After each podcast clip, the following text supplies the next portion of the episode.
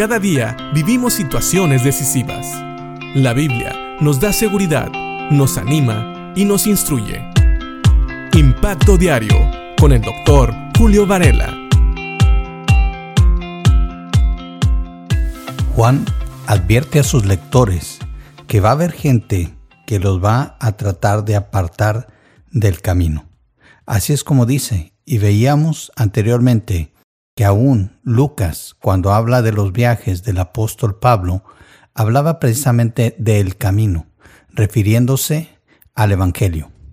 Va a haber gente que va a tratar de apartarnos de la verdad de Dios, del Evangelio, porque como decíamos, el Evangelio es el poder de Dios para salvación.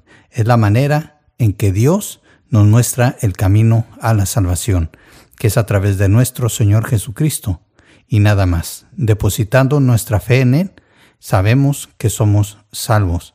Y algunos dirán, pero ¿cómo sabemos cuando estamos bien o estamos mal? Que es una pregunta que mucha gente me hace, porque dicen que leemos la misma Biblia, pero llegamos a diferentes conclusiones.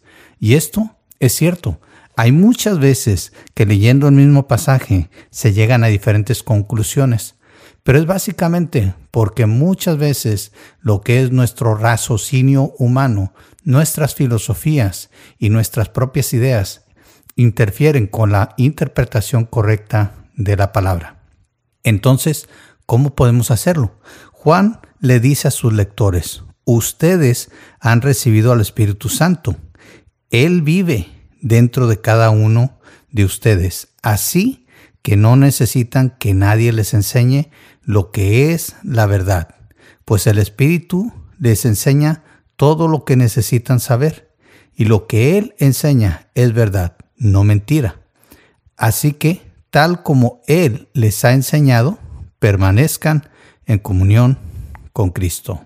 Ahora, Juan no está diciendo que no se pueden recibir enseñanzas de hermanos en Cristo. Sabemos que parte de la labor del Espíritu Santo es darnos dones espirituales y uno de esos dones espirituales es el de maestro. Así que no va peleado con lo que dice Juan, el hecho de que haya personas que Dios use para ayudarnos a entender las escrituras. Pero el que va a confirmar lo que es verdadero siempre es el Espíritu Santo. Y aún en nuestro estudio personal de la palabra, el Espíritu Santo es el que nos lleva a tener convicciones firmes. Nosotros debemos oír a aquellos que Dios quiere usar para enseñarnos, pero siempre debemos de confirmar con la palabra lo que ellos dicen, así como los de Berea confirmaban lo que Pablo mismo les decía, yendo a las escrituras y siendo guiados por el Espíritu Santo. Así también nosotros siempre cotejemos con la palabra de Dios lo que se nos quiere enseñar. Pero sobre todas las cosas, también dejémonos guiar por el Espíritu Santo para entender la palabra como debe de ser y entender lo que la Biblia dice y no simple y sencillamente agarrar o adquirir lo que el hombre mismo nos dice. Curiosamente, Juan, en su Evangelio, es el que habla más acerca del Espíritu Santo y de cómo Dios iba a mandar al Espíritu Santo para estar con nosotros en el Evangelio de Juan, capítulo 14, versículo 16 en adelante dice, Y yo le pediré al Padre, y él les dará a otro abogado, defensor, quien estará con ustedes para siempre. Me refiero al Espíritu Santo, quien guía a toda la verdad. El mundo no puede recibirlo, porque no lo busca ni lo reconoce, pero ustedes sí lo conocen porque ahora Él vive con ustedes y después estará con ustedes. Así que el Espíritu Santo es alguien que Jesús mismo prometió y dice aquí que es para que nos guíe a toda la verdad.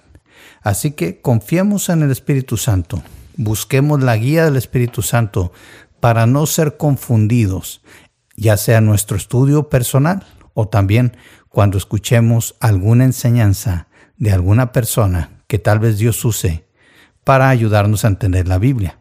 Pero recuerda que también van a venir personas que nos van a querer alejar de la verdad, diciendo que hablan en el nombre de Cristo y diciendo que ellos tienen la verdadera interpretación de la palabra de Dios.